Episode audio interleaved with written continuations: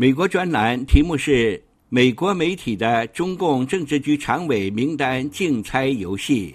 在中共二十大进入尾声时，美国主流媒体开始了中共政治局常委名单竞猜游戏。十月二十三日，中共二十届一中全会结束，名单揭晓，赢家只有《华尔街日报》。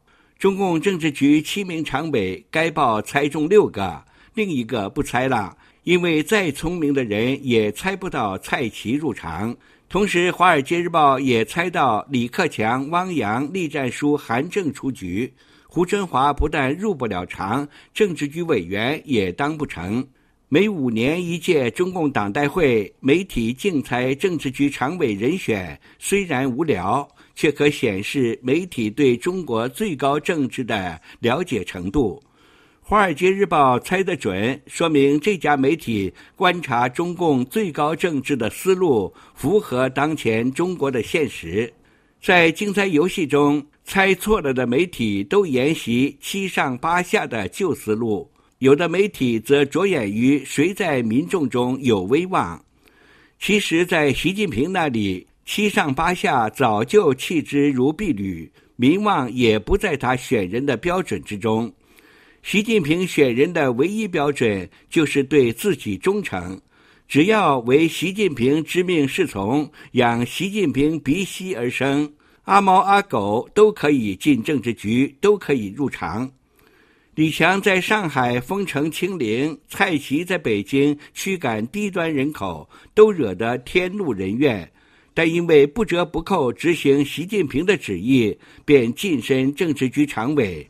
而从政资历完整的胡春华谨言慎行，不敢对习近平说半个不字，只因为他属于对习近平缺乏忠诚度的团派，便被赶出政治局。《华尔街日报》想必看清了这一点，所以能在竞猜游戏中胜出。在二十大召开前，美国的许多主流媒体和许多中文媒体一样，对中共元老寄予期望。伴随着“老领导定江山”一说，一百零二岁的宋平出来亮了相，但《华尔街日报》没有犯这种幼稚病。执政十年、羽翼丰满的习近平，中共党内老人对他已没有利用价值。老人们被请上二十大主席台，他要的只是党内老少一致拥戴的效果。在二十大闭幕式上，他把前总书记胡锦涛驱离会场，极尽侮辱，便表明中共的老人政治已彻底终结。况且，中共元老当政时，几乎没有人是干净的，都有把柄抓在习近平手里。谁要想晚年有安稳的日子过，谁就把嘴闭上。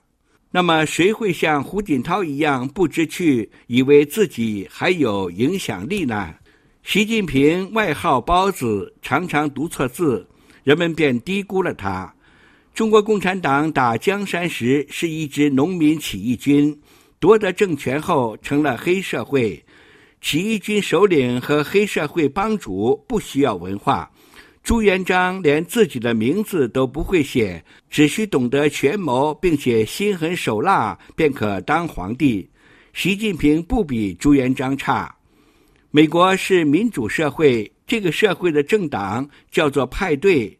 美国的媒体人理解美国的民主、共和两大派对，与这两大派对的首领拜登和特朗普。让他们去理解中国共产党和他的党魁习近平，真是难为了他们。